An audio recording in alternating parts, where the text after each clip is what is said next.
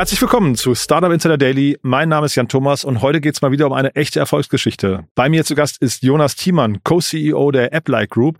Jonas war schon vor anderthalb Jahren hier mal zu Gast. Da haben wir über eine 100 Millionen Euro Runde gesprochen. Damals zu einer Bewertung von einer halben Milliarde und seitdem ist wirklich viel passiert. Und wir haben natürlich zum einen über die letzten 18 Monate gesprochen. Wir haben aber auch über eine Maßnahme gesprochen, die wirklich sehr besonders ist, denn die AppLike Group, inzwischen fast 260 Mitarbeiterinnen und Mitarbeiter, hat beschlossen, alle Mitarbeiterinnen und Mitarbeiter an ihrem Unternehmen zu beteiligen. Da gibt es ein Visa-Programm, also Virtual Stock Option Program, das aufgesetzt wurde, damit alle Mitarbeiterinnen und Mitarbeiter partizipieren können am gemeinsamen Erfolg. Und das ist so bemerkenswert, da haben wir gesagt, das ist auf jeden Fall ein Gespräch wert. Aber wir haben natürlich auch über viele, viele andere Dinge gesprochen, viele Learnings und natürlich den ganzen Mobile-Markt. Von daher freut euch auf ein tolles Gespräch. Hier kommt, wie gesagt, Jonas Thiemann, der Co-CEO der AppLike Group. Startup Insider Daily. Interview. Ich freue mich, Jonas Thiemann ist hier, Co-CEO von der AppLike Group. Hallo Jonas. Hi Jan, schön dich wieder zu sprechen. Ja, schön, dass wir darüber sprechen. Ist, glaube ich, so roundabout anderthalb Jahre her, dass wir gesprochen haben. Ähm, damals war der Anlass eine große Finanzierungsrunde, ich glaube 100 Millionen, Bewertung 500 Millionen, also richtig äh, ein ordentliches Pfund. War natürlich auch vielleicht andere Zeiten. Ne? Vielleicht kannst du mal ähm, nochmal zusammenfassen, was seitdem passiert ist und vielleicht auch vor allem für die, die euch noch nicht kennen, was ihr genau macht. Genau, äh, die AppLike-Gruppe ist die führende äh, App-Plattform oder App-Growth-Plattform in Europa.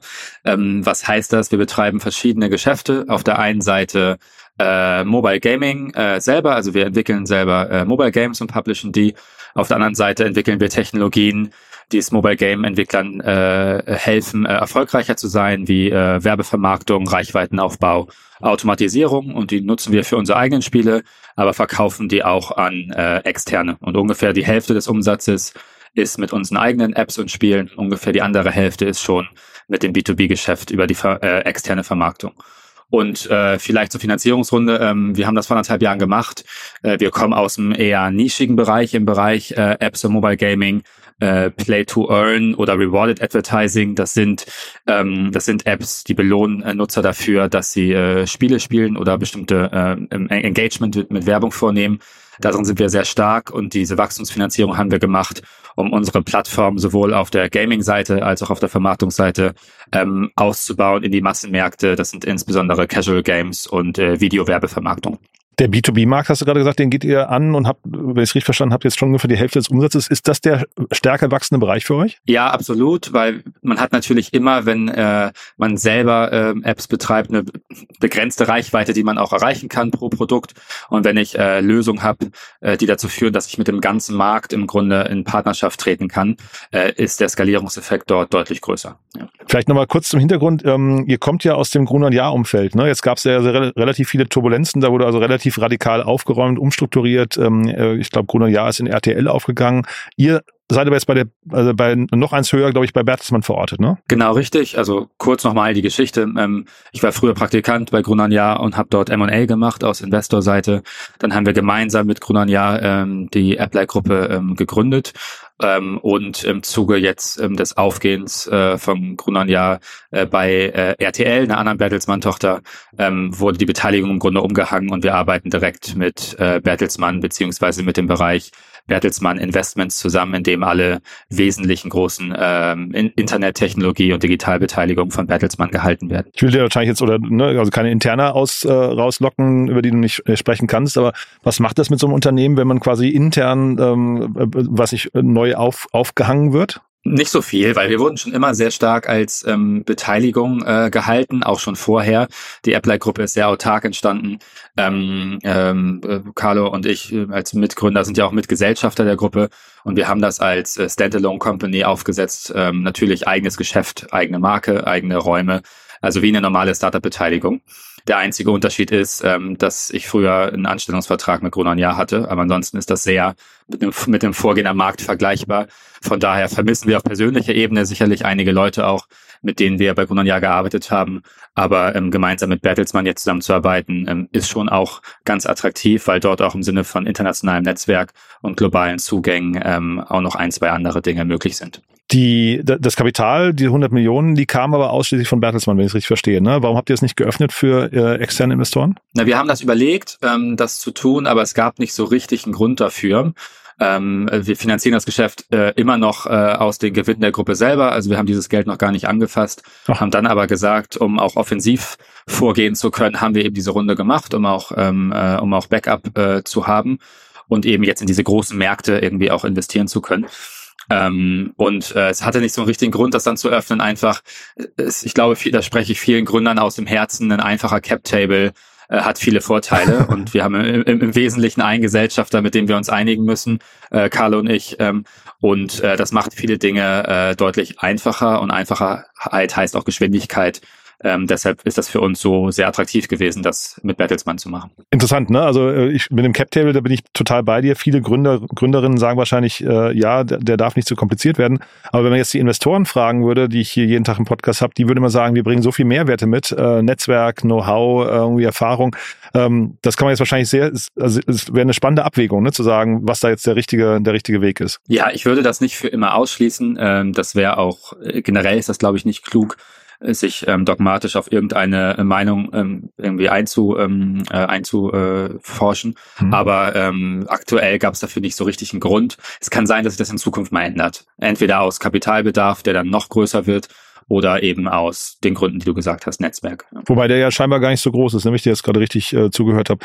Also euer Kapitalbedarf. Ne? Vielleicht magst du mal kurz sagen, wo ihr heute steht und wo jetzt so die nächsten Schritte euch hinführen könnten?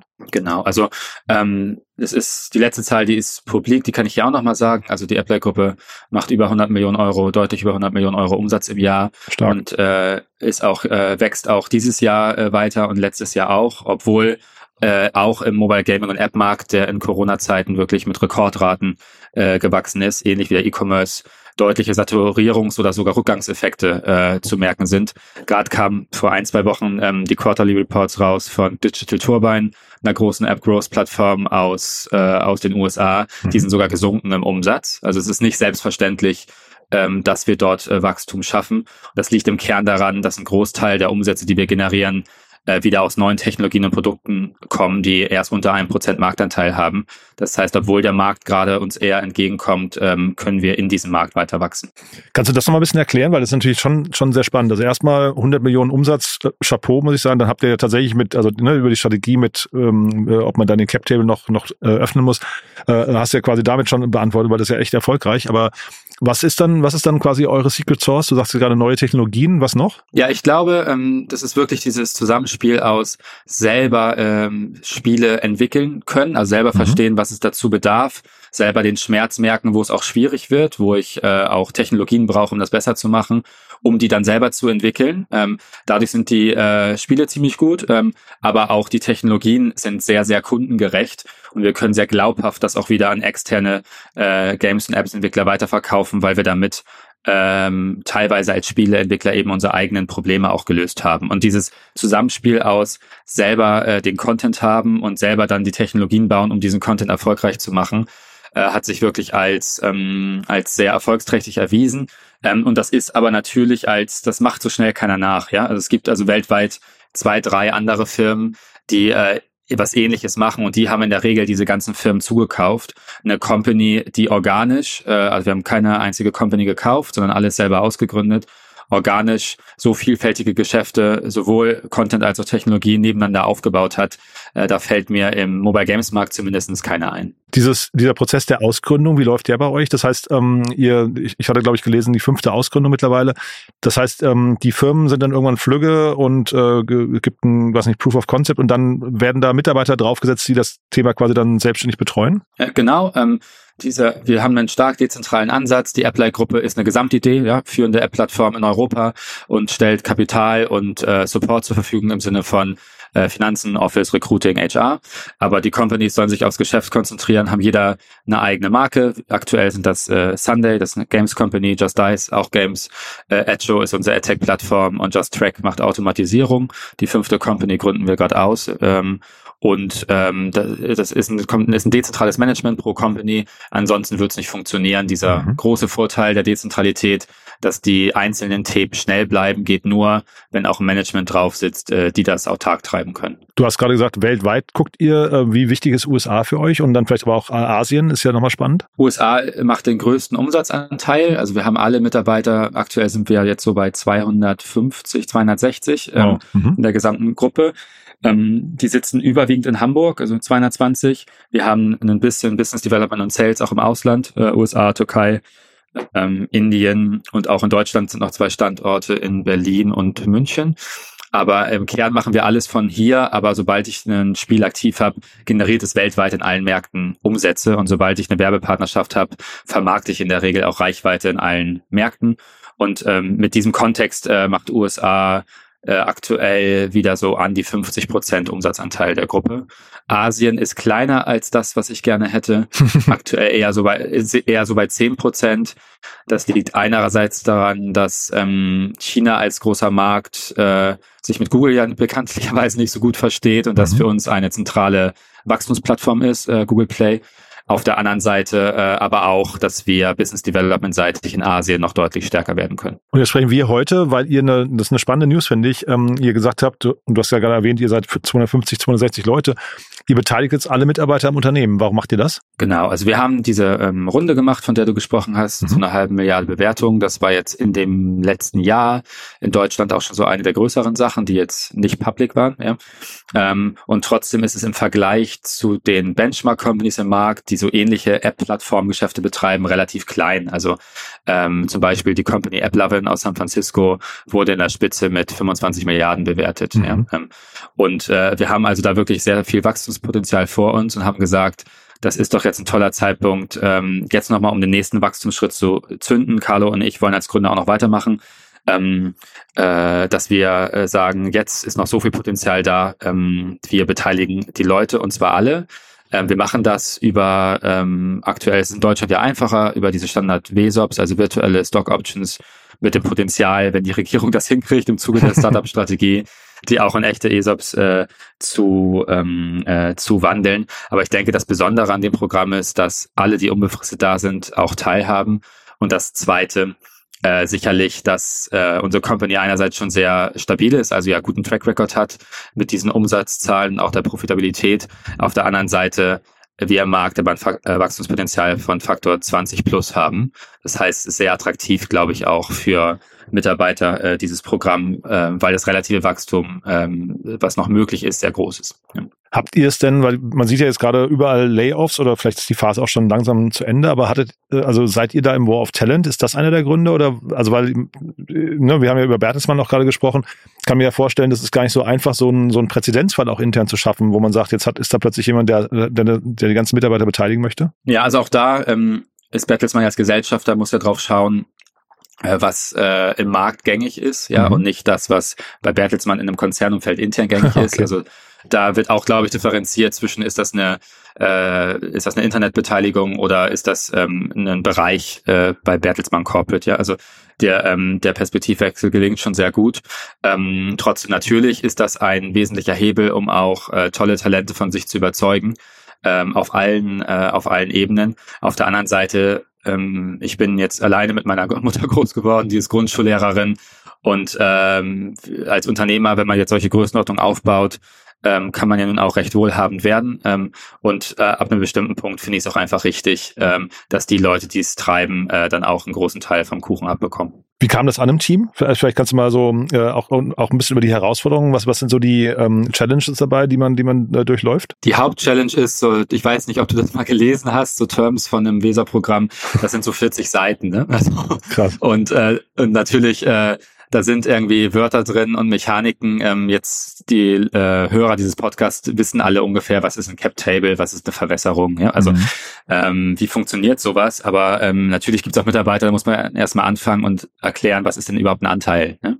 Und ähm, das kann sehr einschüchternd sein. Auf der anderen Seite äh, ist es natürlich auch sehr motivierend, weil äh, wenn Leute so viele Terms vorgelegt kriegen, ähm, nimmt man sie auch sehr ernst. Ne? Also du wirst Teil von etwas wirklich, woran wir intensiv gearbeitet haben, um das für alle gut aufzusetzen. Und ähm, der, äh, worauf ich sehr achten würde, ist wirklich ähm, darzustellen, was heißt das jeweils konkret im Einzelfall. Also ich glaube, dieses Spreadsheet hat wahrscheinlich fast jeder Gründer einmal selber aufgesetzt, damit die Leute dann eintragen können, ich habe so viele Options oder Anteile und wenn das und das passiert, heißt das das, weil mhm. die Motivationswirkung ähm, muss für die Gründer eben auch da sein. Und das zweite Thema ist natürlich, ein Optionsprogramm ohne Exit ist nichts wert. Mhm. Äh, in unserem Fall äh, ist das der Fall, wenn Carlo und ich als äh, Gründer irgendwann sagen, wir wollen die Company äh, verkaufen, entweder an Bertelsmann oder extern. Ähm, und daran müssen die Leute natürlich glauben. Ne? Äh, ansonsten, äh, wenn man keine exit-orientierte Company hat, ähm, braucht man andere Modelle zur Mitarbeiterincentivierung. Über welchen Zeitraum sprecht ihr da? Also, weil das ist ja schon spannend. Ich habe hier oft Unternehmen äh, zu Gast, die sagen, sie denken noch gar nicht über den Exit nach. Ähm, ihr seid natürlich jetzt schon auf einer Größenordnung, wo man das vielleicht wahrscheinlich irgendwie zwangsläufig muss, ne? Genau, also wir haben da recht aktiv drüber nachgedacht. Vor anderthalb Jahren oder zwei Jahren im Zuge dieser Finanzierungsrunde hätte auch eine Option sein können, äh, die Company zu verkaufen, aber sowohl Carlo und ich haben gesagt, wir haben noch so viel Lust weiterzumachen, mhm. als auch Bertelsmann äh, als Shareholder. Ähm, das heißt, das war dann sehr schnell vom Tisch. Ähm, und jetzt ähm, wollen wir ja, wie gesagt, über die Lösung im Bereich äh, Casual oder Hyper-Casual Games und, ähm, äh, und Videowerbevermarktung, damit können wir potenziell jede App weltweit vermarkten, mhm. ähm, haben wir noch eine ganze Menge vor uns. Also ich glaube, ähm, ein paar Jahre wird schon noch werden. Und wahrscheinlich, äh, du hast gerade ähm, von, von bei den Challenges äh, nicht erwähnt, man muss ja wahrscheinlich auch nach vorne raus immer wieder transparent äh, sein, ne? was, die, was das Unternehmen gerade wert ist. Das ist wahrscheinlich auch eine wichtige Frage, oder? Genau, das ist natürlich, wenn man eine Company ist, die alle zwei Jahre eine Finanzierungsrunde macht, ist das trackbarer. Mhm, ja, genau. also da kommt neu, neuer rein und dann kann sich jeder wieder rechnen, was heißt das für mich? Mhm. Äh, wenn wir planen, jetzt mit der jetzigen Finanzierung so gut auskommen für unsere Pläne, dann ähm, hat man ja diese Events nicht. Das heißt, man muss das dann gut auf jährlicher Ebene vielleicht darstellen. Wo würde denn jetzt äh, jede der einzelnen Firmen und auch die Gruppe gesamt jetzt gerade stehen, ungefähr. Ne? Hm. Habt ihr in Bewerbungsgesprächen jetzt schon mitbekommen, dass das ein Grund ist für, äh, für Leute bei euch anzufangen? Also ist das quasi so das Zünglein an der Waage? Ja, definitiv. Und neben dem Weser-Programm äh, schaffen wir, ich meine, wir sind ein Company-Builder und um Talente zu finden, denen wir wirklich auch zutrauen, so eine Company bei uns auszugründen, ähm, und auch ähm, und auch dann aufzubauen, die das auch schon ein, zwei Mal gemacht haben, vielleicht sogar mit erfolgreichen Exits, ähm, haben wir uns auch für ähm, die Kerngeschäftsführer für echte Beteiligungsmodelle geöffnet. Und das ist definitiv ein Grund, warum die Leute mit uns sprechen, weil diese, diese Mischung aus einem Riesenmarkt, ja, ähm, Leuten, die in diesem Markt ähm, äh, bewiesen haben, ähm, dass sie auch was hinkriegen. Äh, das ganze finanzielle und Org-Setup steht. Also im Grunde kann man sich einfach nur um sein Geschäft kümmern oder ihr Geschäft. Ähm, das, äh, das gibt es relativ selten, glaube ich. Und dadurch ist das dann eine Kombination mit äh, dem echten Beteiligungsansatz oder dann für die ähm, für alle Mitarbeiter der dem virtuellen ist das sehr sehr attraktiv. Und du hast jetzt gerade ein paar Parameter genannt, die bei euch quasi eine, eine, gute Voraussetzung schon bieten. Aber würdest du sagen, das braucht man auch alles, bevor man mit so einem Thema loslegt? Oder könnte das auch für ein ganz kleines Unternehmen schon Sinn machen, zu sagen, ich versuche die besten Talente mit einer großen, mit, mit einer großen Idee im großen Markt irgendwie an mich zu ziehen und fangen an, alle, alle von vornherein zu beteiligen? Also bei uns ist ja der Status auch aufgrund der Größe und des Marktes, um die guten Leute zu kriegen. Wir zahlen auch sehr gute Gehälter. Ja, mhm. also die Leute verdienen sehr, sehr gut und dann kommt noch äh, das andere obendrauf. Mhm. Ja, als kleine Firma kann ich mir in der Regel bestimmte Gehälter ja gar nicht leisten. Mhm. Das heißt, es, ich mir bleibt nur die Leute zu beteiligen, damit ich mhm. überhaupt äh, Menschen von mir überzeuge. Das heißt, ich würde eher sagen, da ist es notwendige Voraussetzung, wobei es bei uns jetzt eher der ähm, nächste Schritt äh, äh, ist im Motor nach vorne. Ja. Und ähm, dieses Visor-Programm, das ist dann aber auch, du hast ja gerade über die USA gesprochen, das, das funktioniert dort genauso oder ist das eine Sache, die jetzt quasi nur für den Standort Hamburg funktioniert? Nee, wahrscheinlich nicht, ne? Also wir rollen das für Mitarbeiter auch in den anderen Ländern aus, aber ähm, im ersten Schritt ging es jetzt an alle Leute, die deutschen Arbeitsvertrag haben und steuerlich muss es dann in jedem Land nochmal neu äh, bewertet werden. Ja, Das wird dann mhm. Schritt für Schritt gemacht, ja. Da vielleicht nochmal kurz seit dem letzten Podcast wichtigste Learnings aus deiner Sicht, ähm, jetzt in den letzten ein, anderthalb Jahren? Hm, vielleicht so auf, äh, auf großer Ebene ist es immer, die Sache, Sachen dauern so einen Ticken länger, äh, als man denkt. Das weiß man zwar, ich mache jetzt AppLike seit neun Jahren und habe mhm. vorher auch schon eine Company gegründet mit 20. Also das ist eigentlich das Learning, was man jedes Jahr wieder denkt, aber als Gründer ist man natürlich immer wieder dabei. Die Sachen müssen schnell gehen und merkt dann auch, ein, zwei Sachen dauern doch auch länger.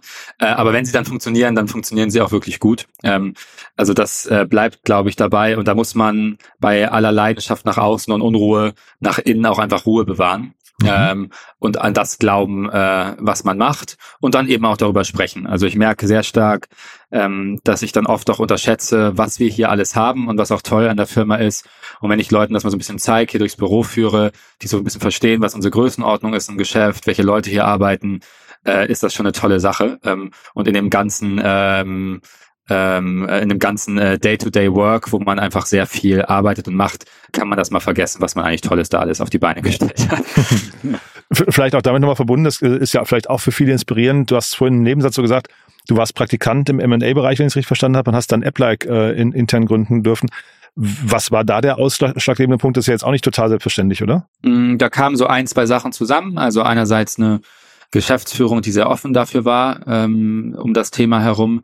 Dann sicherlich im M&A-Bereich arbeitet man ja auch recht nah dann mit der Geschäftsführung zusammen, wenn es um Investitionen in äh, Firmen geht. Also dadurch war dann der Zugang auch da und man kannte mich auch einfach so. Ähm, dadurch war auch schon ein bisschen eine Vertrauensbasis da und gleichzeitig wurde auch gerade so ein bisschen strukturiert, so eine Art Accelerator aufgesetzt, wo es sowieso darum ging, wir wollen ähm, ähm, die Identifikation von Ideen äh, strukturierter angehen und da war das so ein willkommenes erstes äh, Beta-Projekt.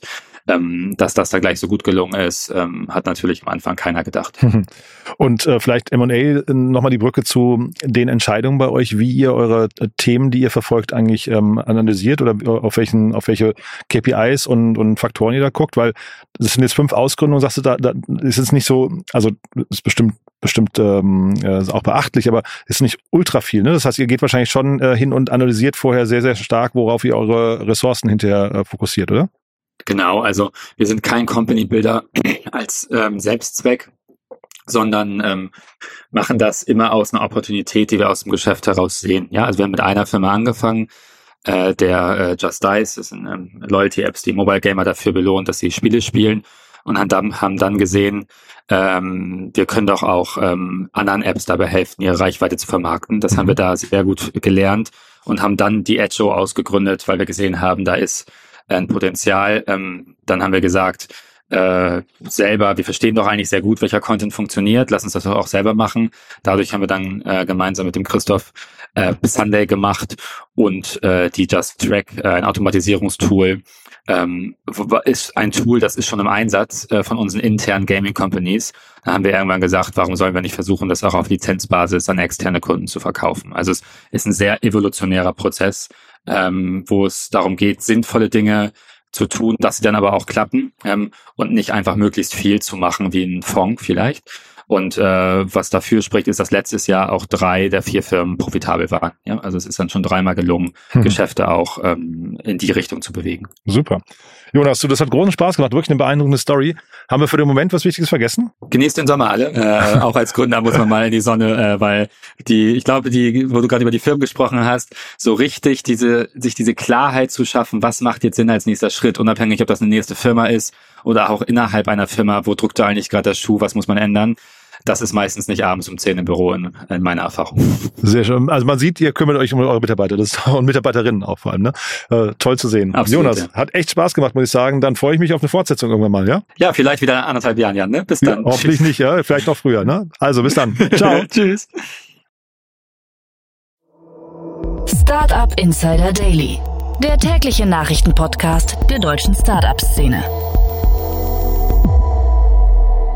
Ja, das war Jonas Thiemann, Co-CEO der AppLike Group. Und ich habe es euch ja vorher gesagt, es war wirklich ein sehr cooles Gespräch. Ich finde es eine sehr beeindruckende Firma, die Jonas mit seinem Team da aufbaut.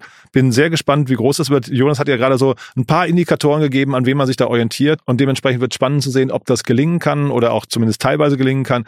Wir drücken natürlich alle Daumen. Wenn es euch gefallen hat, gerne weiterempfehlen. Vielleicht kennt ihr jemanden, der mit seinem oder ihrem Team drüber nachdenken sollte oder könnte, äh, Mitarbeiterinnen und Mitarbeiter im Unternehmen zu beteiligen. Dann ist das hier wahrscheinlich eine richtig coole Folge. Vielleicht könnt ihr sie auch auf Jonas hinweisen. Der ist bestimmt LinkedIn relativ responsive, wenn es darum geht, mal Fragen zu beantworten.